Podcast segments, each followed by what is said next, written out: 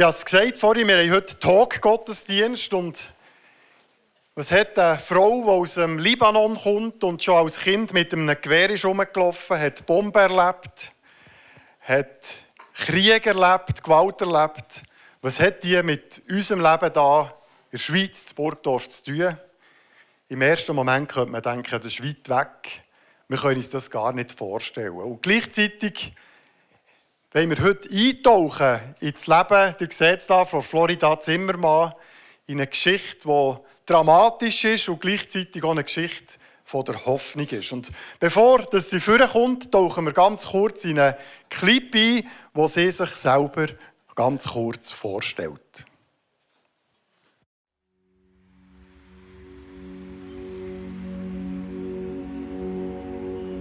Ich bin Florida Zimmermann. Ich kenne Terror in meinem Leben. Meine Kindheit war ein einziger Zerriss und Zerbruch. Aufgewachsen im Libanon, zwischen Gewehr und explodierenden Raketen. Dann der Ausweg in die Schweiz mit neuen Herausforderungen. Wer bin ich? Diese grosse Frage. Die Herausforderungen sind mir zu viel geworden und ich wollte meinem Leben ein Ende setzen. ob aus mir an einem hoffnungslosen Fall noch etwas wird. Aus mir, wo als junges Mädchen schon in einer radikalen islamistischen Gruppierung unterwegs war.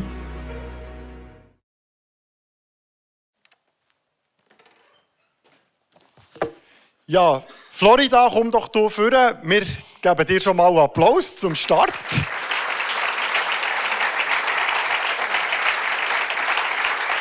Komm nach vorne, du kannst besser. Ja, schön bist du da. Du bist Florida. Ich glaube, die meisten sagen dir Flo, gell? Und genau. das ist dir auch recht so. Äh, du bist im Libanon aufgewachsen. Wir sehen hier so ein Bild aus dem Quartier, wo du bist daheim warst. Könntest du uns vielleicht reinnehmen, gerade so, was, weißt, was ist das für eine Zeit gewesen, so Ende 70er, Anfangs 80er? Wie, ist denn im Libanon so die Kultur, gewesen, so die Stimmung?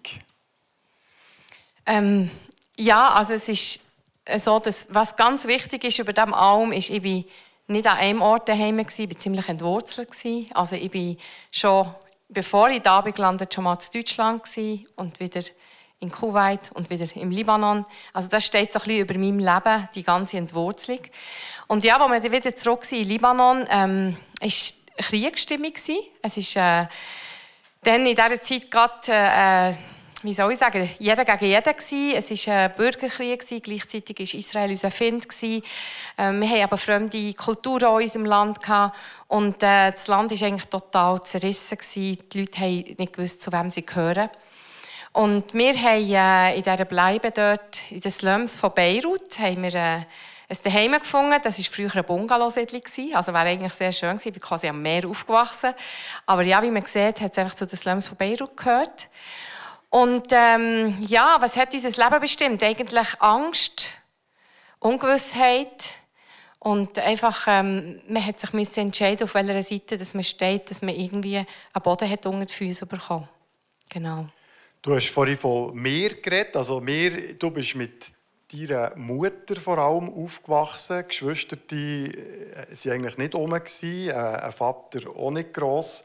Man sieht das Bild von, von deiner Mutter natürlich jetzt viel später. Aber kannst du etwas dazu sagen? Weißt, wie war das für dich, so mit der Mutter aufzuwachsen? Ja, das ist genau ähm, das Problem. Meine Mutter war alleinerziehende Muslima. Das ist eigentlich schon eine Schande genug gewesen. Es war sehr schwierig für sie. Mein Vater ist gegangen, noch bevor ich geboren bin. Warum er gegangen ist, das gibt verschiedene Geschichten dazu. Aber äh, ich habe einfach, meine Mutter war mein Ein und Alles gewesen. Und sie hat aber auch müssen also sie war selber auf der Suche nach Liebe, nach, äh, nach einem Boden, nach Fundament, nach Annahme, nach Existenz. Und ich war da immer bei ihr und sie war mein Boden sehr lange Zeit. Aber für sie war das eine sehr schwierige Situation mit einem Kind ganz alleine in diesem islamischen Land zu sein. Ja. Und wenn man so dein Buch liest, du hast ja, es gibt ein biografisches Buch über dich, wenn man das liest, dann merkt man, du bist in einer Atmosphäre vor Gewalt aufgewachsen. Also, äh, Männer haben Frauen geschlagen, Kinder sind geschlagen worden. Es war eine Tagesordnung, Gewalt. Was hat das mit dir gemacht? Ja, Gewalt ist ein grosses Thema in meinem Leben. Also ich habe sehr ähm, prägende Erlebnisse gehabt. Sei das durch eben das, dass viel Gewalt in vielen Familien dazugehört hat, aber sei das auch, dass meine Mutter viel zugeschlagen hat, heftig zugeschlagen hat, aber auch halt die Gewalt von, von Existenzängsten, dass man wirklich ähm, gewusst hat, ein Schuss, eine Bombe, die falsch landet, kann mir mein Leben kosten. Also Gewalt hat zu meinem Leben gehört. Aber ich habe mich nie daran gewöhnt. Also es ist immer für mich sehr, sehr schwierig mit dem umzugehen, dass Gewalt gelebt wird. Und das ist für mich immer existenziell gewesen, auch wenn es mich gar nicht bedroht hat. Gewalt ist äh, etwas, das wirklich über dem ist gestanden, über meine ganze Kindheit. Mhm. Und hat es noch heute Einfluss? Wie, wie, wie, wie stehst du zu diesem Thema? Was passiert, wenn du mit so Gewaltsituationen konfrontiert wirst? Ja, ist natürlich jetzt kein Vergleich mehr. Ich glaube, ich werde seltenst mit Gewaltsituationen äh, konfrontiert. Aber ich merke schon, was wirklich zurückgeblieben ist, wenn es mal äh, laut wird ähm, also jetzt, mein Mann ist nicht so, äh, mit mir hat er sehr viel Geduld, mit Menschen auch. Er ist Lehrer. Aber äh, einfach, wenn jetzt ein Schraubengrad nicht reingeht und er ruft mal aus, dann wird bei mir gerade zieht alles zusammen. Das ist wirklich so ein bisschen etwas, was geblieben ist, dass jemand laut wird, wo einfach gerade ein bisschen der, der Nerv verliert. Das ist für mich nach wie vor nicht gerade existenziell, aber so ein bisschen wie beängstigend. Und das sitzt, glaube ich, ganz, ganz tief, weil das halt so unberechenbar war für mich. Genau. Mhm. Und so als Kind beschreibst du dich, bist du äh, so eine extrovertierte Person gewesen, so redselig und lebensfroh und gleichzeitig hast du Angst gehabt, oder wir können auch sagen, so eine Mischung zwischen Angst und Faszination zum Tod. Wie, wie geht das zusammen? Was ist da passiert? Ja, das ist eine gute Frage. Es ist wirklich so, ich glaube, mir hat mir nie angesehen, was für eine Trauer und eine Verzweiflung in mir drin war. Schon als Kind tatsächlich. Weil ich eigentlich sehr eine fröhliche Natur war. Ich habe mich begeistert für alles. Ich habe mich mitreißen mit allem ich, habe, ich bin wirklich sehr ein lebendiges Kind gewesen. Ich glaube, das kann man wirklich so sagen. Aber ich bin nicht schlag alleine zu sein. Mit mir selber bin ich nicht schlag. Und zwar schon von kleinster Kindheit an. Ich kann mich wirklich erinnern, dass ich mit etwa fünf ähm, in der Küche gestanden bin. Ich war gerade alleine daheim dann und äh, ein Messer genommen habe und habe es mir an die Kehle gehabt und mir überlegt, wie es wäre, durchzuziehen. Das ist, glaube ich, so ein bisschen typisch, weil das im Islam noch viel so gehandhabt wird das Schlachten in dem Sinn. Irgendwie war das in meinem Kopf die einzige Art, wie ich könnte meinem Leben ein Ende setzen könnte, das Messer an meine Kehle und es war eine tiefe Sehnsucht da, wirklich durchzuziehen. Und das, ich habe es nicht geschafft. Und es ist eine Trauer zurückgeblieben, dass ich es nicht geschafft habe, dass ich es nicht haben konnte. Aber ich habe mich auch gefragt, wie wäre es, wenn ich jetzt einfach könnte gehen. Und das hat mich eigentlich mein Leben lang begleitet. Mhm. Wenn man nachher so schaut, wie es bei dir ist weitergegangen ist, das Land im Bürgerkrieg, der Staat hat irgendwie Kontrolle über das Land verloren. Dann gibt es ein Vakuum, da kommen Organisationen, Institutionen, Milizen, die irgendwie das Vakuum auch füllen. Und wo du bist 80 warst, hat es irgendwann an eurer Haustür geklopft und dort war ein Mann vor dran. Was, was ist da passiert? Ja, ich glaube, ich habe mich wirklich nach Stabilität gesehen. Ähm, mit meiner Mutter hat es das ja nicht gegeben. Sie hat ja selber nicht gewusst, wie sie kann und soll in diesem Land mit mir noch im Schlepptau. Und als dieser Mann an unsere Türen klopft, war es einfach mal interessant für mich, dass überhaupt mal jemand an unsere Türen klopft und sich für uns interessiert. Und wo der mich noch so anschaut und äh, quasi sagt, du ähm, hättest Interesse, in die Koranstunde zu kommen mit mir, also in die Koranschule, äh, du solltest den Koran ein bisschen besser kennenlernen, wäre das etwas für dich? Bin ich gerade wirklich Feuer und Flamme gewesen, einfach schon nur aus dem Grund, dass sich jemand überhaupt für mich interessiert und nachher noch ein Mann, der für mich wirklich die Lücke irgendwo hat ähm, können schließen, wo mein Vater hat hinterlassen. Und das ist eigentlich ähm, ist er mit der Absicht gekommen, weil die Miliz hat eigentlich wie unter den Halbweisen, ich bin jetzt halt ohne Vater aufgewachsen, Geld verteilt. Er ist mit dieser Absicht gekommen, hat mich aber gesehen und hat wahrscheinlich irgendwo auch meine Not gesehen von dieser Einsamkeit und hat sich mir angenommen. Genau. Und ähm, ich habe nicht mit den Wimpern zu zucken gesagt, ja, ich komme. und bin dort eingestiegen und bin auch voll dabei gewesen. Mhm. Wir sehen hier ein Bild. Kannst du vielleicht etwas zu diesem Bild sagen? Da bist du drauf mit dem Gewehr. Der Mann ist da neben dir. Es ist auch noch so, vielleicht kannst du schnell das nächste Bild einblenden. Wenn man dein Gesicht anschaut, du bist auf diesem Bild wahnsinnig fröhlich. Ja, ich glaube, das ist sicher sehr schwer nachvollziehbar. Ich kann es kurz erklären. Ich habe eben die Todessehnsucht immer gehabt. Ich habe nicht gewusst, wo ich hergehöre. Ich habe meine Mutter, die selber auch labil war. Ich hatte nie eine Stabilität. Und für mich war die Miliz eigentlich so ein bisschen mein Fels. Der Mann war für mich eigentlich wie ein Vater. Und ich habe Sinn bekommen in meinem Leben. Oder die Todessehnsucht war irgendwo auch da, weil ich gar nicht gewusst habe, ich habe nie eine Existenzberechtigung gehabt, durch was das auch immer gekommen ist, aber ich habe immer das Gefühl gehabt, ich habe nicht das Recht, hier zu leben. Das, das habe ich nicht.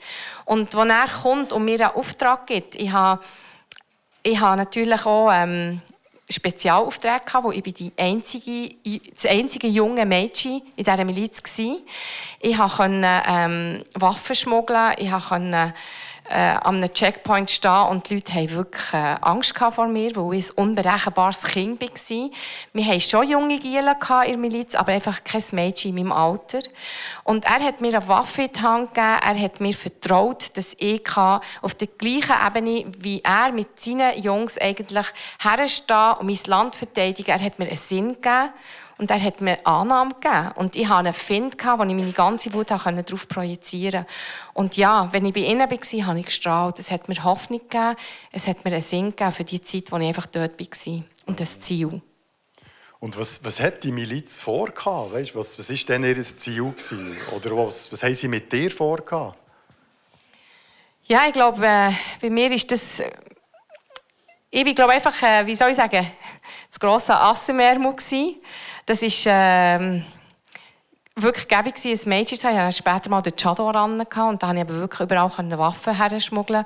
Und sie haben wirklich den Tod unseren Finden gewünscht. Das ist natürlich äh, unsere Finden, sind ganz klar die Juden gewesen, Israel gewesen. Man hat seine ganze Wut und alles, was in diesem Land schiefgelaufen ist, hat man einfach dem Nachbarsland in die Schuhe geschoben. Und das ist wie ähm, für uns alle, wie unser Ziel war, unser Land wieder frei zu machen.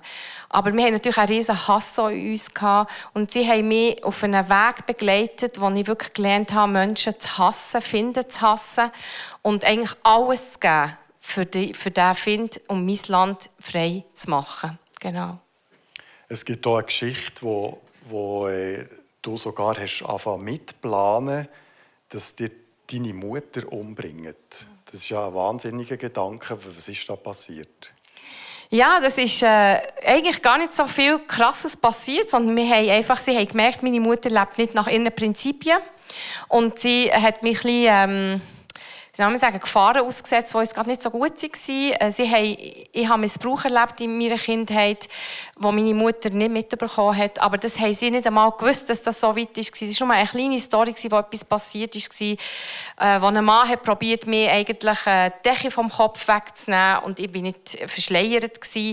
Ähm, abgesehen davon bin ich schon viel zu früh verschleiert. Eigentlich muss man im Islam erst ab 9 sich verschleiern. Ich bin mit 8 schon verschleiert.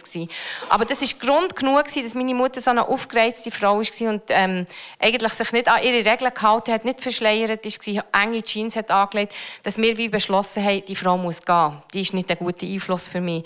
Und wie ich vorhin schon gesagt habe, meine Mutter ist mein Ein und Alles, ist mein Fundament gewesen, aber ich war an dem Punkt, gewesen, wo ich sogar bereit war, meine Mutter zu opfern, für mein Glauben, für mein Ziel. Genau. Das ist äh, unglaublich dramatisch, wenn man sich das so überlegt. Mit 10 hat dann dein Leben äh, eine Wendung genommen.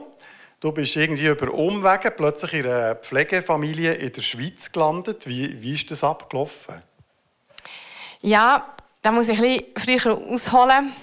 Wir sind eben, meine Mutter war mit mir schon auf Deutschland geflüchtet, als ich noch kleiner war. Und wir haben dort eine Pflegefamilie, also eine Schweizer Familie kennengelernt, die meine Pflegefamilie war für ein paar Jahre dort. Und schon das ist eigentlich ein Wunder, weil sie haben nicht grundsätzlich Pflegekinder aufgenommen, sondern sie haben sich ähm, mir angenommen, wo meine Mutter aber auch in Deutschland ist arbeiten und mich vielfach alleine gelassen hat. Und wir haben dann nachher sind wir ausgewiesen worden, haben nicht mehr Asyl bekommen und sind dann zurück in Libanon. Und die Familie hat eigentlich drei Jahre lang nicht mehr von uns gehört. Sie haben sich bei uns gemeldet, haben Briefe geschickt, aber es gibt natürlich, man muss sich das ein so vorstellen, im Libanon gibt es keine Adressen, keine Briefkästen, keine Post. Das heisst, sie haben uns gar nicht erreicht und wir haben uns auch nicht mehr bei ihnen gemeldet. Und ich bin ja immer mehr in die Miliz abgedriftet. Ähm, ich habe wirklich den Sinn verloren von allem und die Todessehnsucht ist ja in mir recht gross geworden. Ich bin zweimal von daheim abgehauen. Meine Mutter hat mir droht das dritte Mal und ich bringe die eigenhändig um. Und äh, ich habe wirklich wie den Boden total verloren, was gerade im Libanon eskaliert ist. Haben sie mir nicht mehr holen, die Miliz. Die waren mit sich selber ziemlich beschäftigt gewesen. Und ich bin daheim gehockt und hatte wie keinen Sinn mehr, gehabt, gar keinen mehr, auch keine Waffen mehr in Hang, wo ich kämpfen konnte. Und da habe ich davon erfahren, dass es eigentlich ähm, eine Schule gibt, eine Sprengstoffausbildung, wo man sich kann ausbilden ein Ziel bekommt und sich in die Luft sprengt. Und auf das, ich, das war mein grösstes Ziel. Und meine Mutter hat zwar von dem nichts geahnt, aber sie hat gemerkt, dass in mir etwas passiert, dass bei mir etwas abgeht. Ich habe in dieser Zeit nur darauf warten also man hat, das Einzige, was man müssen können für die Sprengstoffausbildung, ist eigentlich Autofahren. Dass man einen Checkpoint hat können bekommen und dann mit dem Auto dorthin fahren. Und ich bin proportional nicht gerade so optimal gebaut. Ich habe zwar oben rausgesehen beim Auto, aber meine Beine sind nicht bis runter zum Gaspedal. Und das habe ich eigentlich meine Zeit abgehockt und gewartet, dass meine Beine länger werden und ich endlich in die Sprengstoffausbildung gehen kann, dass ich endlich meinem Leben ein Ende setzen kann und endlich kann einfach in der Ewigkeit sein, wo das ist der einzige Weg, ähm, wo man kann zu Gott kommen ist, wo man sicher zu ihm kommen kann, ist eigentlich der Märtyrertod. Und das ist für mich der Ausweg. Gewesen. meine Mutter hat in dieser Zeit auch wie gemerkt, dass da etwas wie geht. Ich bin auch ruhig geworden, ich bin nicht mehr viel unterwegs gewesen und hat mit dieser Familie Kontakt aufgenommen zu Deutschland, die Schweizer Familie. Und die Schweizer Familie ist seit einem halben Jahr, ähm, oder ist in diesem Jahr dann gezögert und haben ein halbes Jahr Post nachher schicken. Und in diesem halben Jahr ist unsere Post angekommen. Und für mich ist das ein so ein grosses Wunder, wie, wie Gott einfach seine Hang über dem Alm hat. Die Kinder von dieser Familie haben jeden Abend für mich gebetet. Sie haben jeden Abend gebetet, dass Gott zu mir schaut. Wir haben wirklich drei Jahre lang nichts voneinander gewusst. Sie haben nicht einmal gewusst, ob ich noch lebe. Und nach dem halben Jahr kommt die Post hier in der Schweiz an. Und das ist natürlich, also, ich habe so ein grosses Glück, das Gott mir einfach wirklich geschenkt hat, dass ich einfach können ins Flugzeug hocken und sie mit in die Schweiz holen können. Meine Mutter hat gefragt, ob wir zusammen wieder auf Deutschland gehen könnten. Das war nicht möglich, weil sie in der Schweiz waren und sie mussten für mich bürgen. Dass das nicht die Schweiz auch erlaubt hat, durfte ich dann hierher kommen. Und dann hat tatsächlich ja, mit 10, 10,5 mein Leben eine Wendung genommen. Wie war das, so aus dem Setting, das du jetzt hast beschrieben plötzlich zack, bist du da in der Schweiz? Mhm. Ganz andere Welt. Ich muss dazu sagen, ähm, ich habe meine ganze Fassade hat bröckeln im Libanon. Also ich habe ja, als Kind, schon als kleines Kind, habe ich bei dieser Familie viel von Jesus gehört und habe Jesus kennengelernt. Und ich bin in den Islam hineingerutscht und bin voll wirklich eine Glaubenskämpferin und überzeugt von dem. Aber etwas hat mich immer beschäftigt. Das ist mir immer nachgegangen. Meine Mutter war eine strenge Frau, hat eben auch mal zugeschlagen. Und das, was mich beschäftigt hat, ist einfach, ich habe zu dem Gott wie kein Draht, ich kann nicht mit ihm reden. Das ist, äh, ich weiß nie, ob ich genug bin, ob ich auf dem richtigen Weg bin. Das erfahre ich erst, wenn ich dann mal vor dem Gericht stehe. Und das hat mir so viel Angst und Verunsicherung gemacht. Und ähm, da ist mir ein Erlebnis in Sinn gekommen, das ich als kleines Kind, als Sechsjährige wirklich mal hatte. Ich habe ein Spielzeug verloren, ich weiß nicht einmal was es war. Und habe es überall gesucht, wo ich Angst hatte, dass meine Mutter einfach sonst hässlich wird, wenn ich das nicht habe. Ich habe es nie gefunden und ich habe dann gebetet und habe es eben gefunden. Und einfach das ist mir wie im Kopf geblieben. Und in der Zeit, wo ich so meine Zeit abgehockt habe und eigentlich auf den, ähm, auf den Moment gewartet habe, wo meine Beine länger werden, ist mir das in den Sinn gekommen. Und habe ich wie gemerkt, hey, zu dem Jesus, so eine Beziehung möchte ich eigentlich auch haben, zu dem Gott. Und in das inne sagt meine Mutter, du kannst in die Schweiz.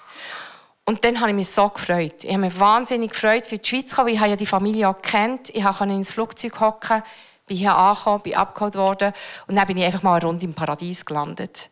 Das ist wirklich, ähm, einfach mit Kindern unterwegs sein, Strom zu haben, Wasser zu haben, Wärme zu haben. Das ist für mich eigentlich so, ich habe das Gefühl hier kann mir gar nichts mehr passieren. Hier bin ich jetzt angekommen. Und jetzt, ich habe mich wirklich so ein bisschen gefühlt wie, jetzt bin ich pensioniert, jetzt kann ich meine Geschichte, kann ich meine Geschichte erzählen, aber jetzt passiert nichts mehr in meinem Leben. Ja, so mit Elfi in Pension quasi. ich, wir, wir werden es merken, es ist ja nicht paradiesisch weitergegangen, aber so mit 13 hast du nachher dich bewusst auf den christlichen Gott eingeladen.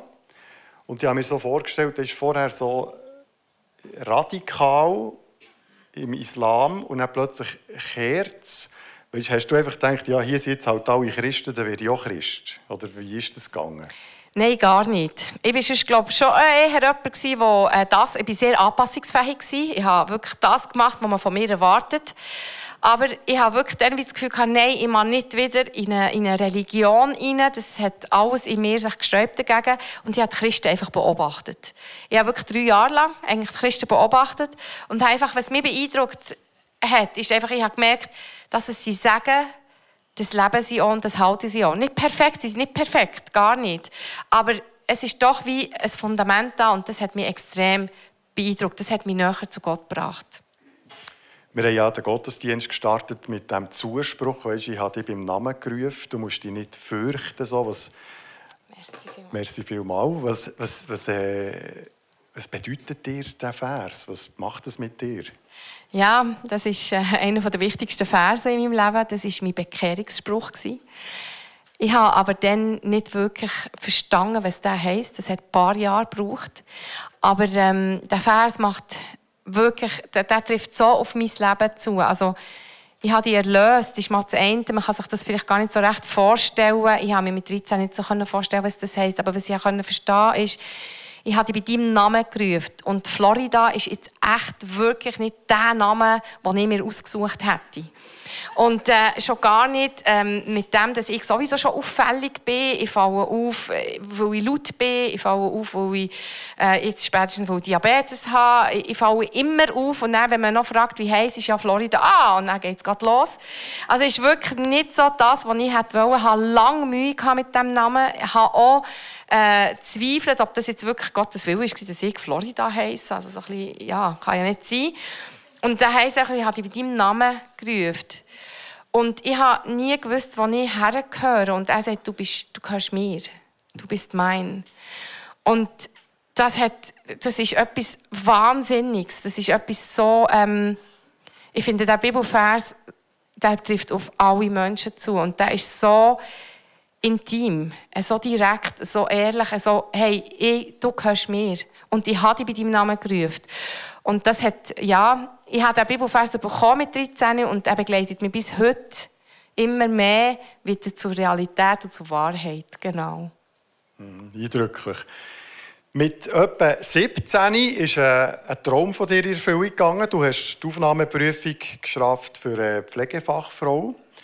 Und wenn man, wenn man das so liest, oder, du kommst aus dieser schwierigen Zeit und dann kommst du da ins Paradies, wo du dich schon fast pensionieren und nachher irgendwie findest du einen neuen Zugang zu Gott, dann kommt die Prüfung, du bestehst sie und weißt, wenn jetzt der Film da wird laufen vor uns, das sieht fast nach Happy End aus. Mhm. Ist es aber nicht gewesen. Nein, ich muss auch sagen, ich habe trotz meiner Entscheidung, mit Jesus zu leben und mein Leben Jesus ab, äh, zu übergeben, habe ich eine Trauer immer in mir gehabt und habe ich auch einen Schmerz in mir gehabt und habe ich auch Angst in mir gehabt. Das, das hat zu meinem Leben gehört, nach wie vor. Ich habe es nicht, nicht äh, gewusst, wie das geht, mein ganzes Leben Jesus wirklich abzugeben mit 13. Das, ich habe das nicht verstanden. Aber er ist für mich einfach wie jemand geworden, der er ist jetzt an meiner Seite. Aber ich habe immer noch in die Welt rausgeschaut und ich habe immer noch meine ähm, Punkte gesucht, wo ich mich daran festhalten konnte. Sei das eben die Ausbildung. Ich habe ja immer, ich habe vorhin gesagt, meine Existenzberechtigung.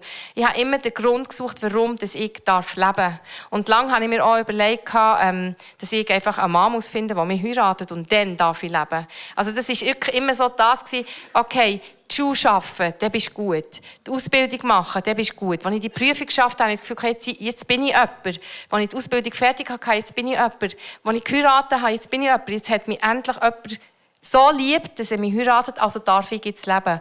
Aber das ist es ja wie nie gewesen. Und ich hatte immer Verfolgungswahn.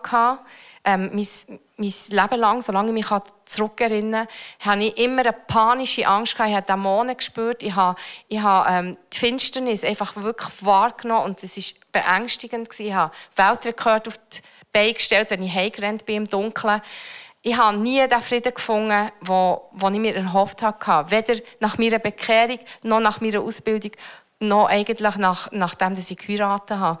Und in der Zwischenzeit, wo ich ähm, einfach nach der Ausbildung und gemerkt habe, hey, es ist doch nicht das, ist nachher ja der Diabetes im 96 bei mir diagnostiziert worden und dann habe ich auch noch einmal so den, den Lebenssinn verloren, wo ich liebe Schocke über alles und plötzlich muss ich mir dann überlegen, ob ich jetzt darf Schocke essen oder nicht. Und äh, ich war jemand, der immer freigeistig war, immer dürfen rausrennen, es muss immer einen Rucksack dabei haben und alles, an alles denken. Es hat mich so eingeschränkt, meine, meine Not, meine, alles ist einfach wie schwerer geworden für mich. Und ich habe mich immer mehr am Menschen festgehalten, immer irgendeinem Menschen festgehalten. Und irgendwann ist, ich ist in diesem 96 ist gerade alles zusammengekommen. Ich habe die Diabetes diagnostiziert bekommen. Es ist wie ihr gehört habt, ich hatte Verfolgungswahn. Ich bin eine Nacht allein daheim übernachtet. Im zweiten Stock ähm, haben wir gewohnt. Meine Geschwister haben alle schon mal alleine daheim übernachtet. Ausgerechnet in dieser Nacht probiert man bei uns einzubrechen. Also mein Verfolgungswahn ist wirklich bestätigt worden quasi. Und ich hatte drei Jahre eine Beziehung, die ist dann auseinandergegangen. Und dann bin ich wirklich so verloren in mir. Richtig verloren. Trotz der Ausbildung, trotzdem, dass ich eigentlich gegen aussen alles gut hat ausgesehen und ich habe mich an einem Menschen festgehalten. Und wo dieser Mensch mir auch wie entgleitet ist, habe ich einfach keinen Sinn mehr gesehen in meinem Leben. Und dann habe ich wie gesagt, also jetzt ist endgültig, jetzt will ich mir das Leben nehmen. Und dann habe ich probiert, mir das Leben zu nehmen und habe es überlebt. Und das war für mich eigentlich dann nicht eine gute Nachricht. Gewesen.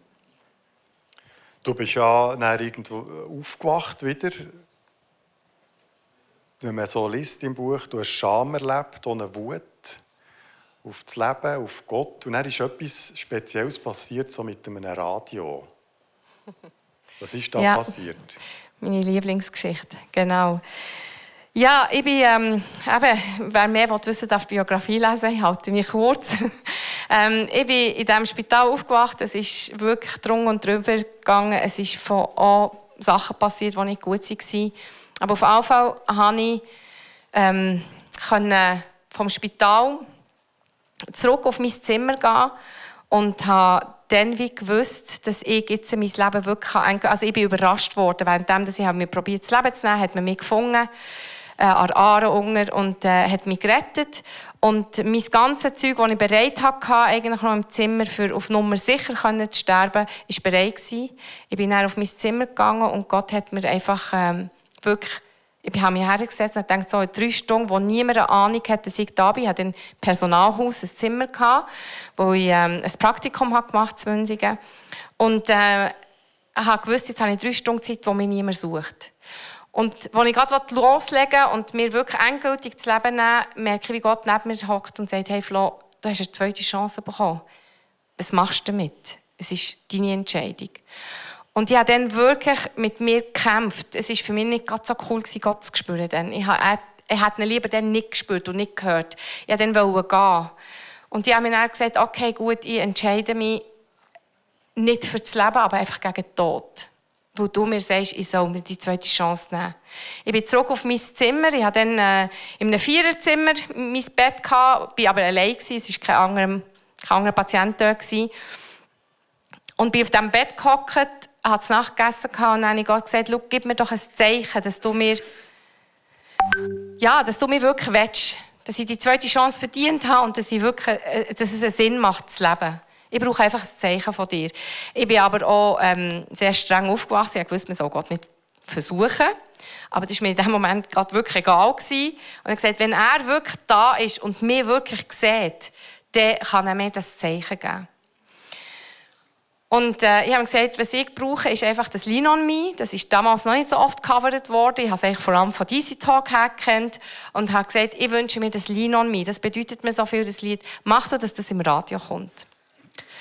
Und ich bin dort so gehockt auf diesem Bett und hat es hat dann so die Kopfküsse-Radios gegeben. Äh, hat es dort so ein bisschen am Ohr gehabt und gelost, ob jetzt das kommt. Und dann kommt das Lied. Und ich bin im ersten Moment total perplex. Ich habe es noch nicht sofort erkannt, weil es nicht das war, was ich kennt von DC Talk, sondern das Original. Und äh, habe aber gerade wirklich eine mega Freude im Herzen gehabt. Ich gemerkt, hey, wow, ah, er, hat, er, hat, er hat zugelassen, er hat mich gesehen. Und äh, ja, etwa eine halbe Stunde später, wo meine Freude so ein bisschen langsam abgeklungen ist, habe ich so gefunden, ja, dass jetzt das Lino und mir im Radio ist, das kann auch Zufall sein. Das muss ja nicht sein, dass das jetzt wirklich Gott war. Und habe gesagt, ja, okay, also wenn es wirklich du bist, dann kannst du es ja auch ein zweites Mal geben. Aber nicht erst morgen, sondern gerne heute. Und ja, es ist wirklich nicht lang gegangen, ist das Lied nochmal gekommen. Und ich bin wirklich auf diesem Bett rumgekumpelt. Ist gut, jetzt keine anderen Patienten dort gehabt. Ich bin auf diesem Bett rumgekumpelt und habe mich so gefreut ab dem zweiten Lean on Me. Aber ich weiß nicht, ich bin, glaube einfach ein Zweifler. Ich habe gefunden, also zweimal Lean on Me kann auch Zufall sein. Jetzt hätte ich gerne ein drittes Mal. Und habe gedacht, es gibt ja auch keinen Radiosender, der so blöd ist, an einem Abend dreimal das gleiche Lied zu spielen. Aber wenn es für mich ist und Gott mir gehört, dann kann er das schenken. Und ja, er hat es wirklich geschenkt. Ja. Also das Lied ist dreimal gekommen? Nacheinander, ja. Und äh, wirklich so, dass ich wirklich müssen sagen hey, ähm, mal, ich stehe auf. Ich stehe auf und ich will das Leben leben. Mhm. Das ist eine unglaubliche Geschichte.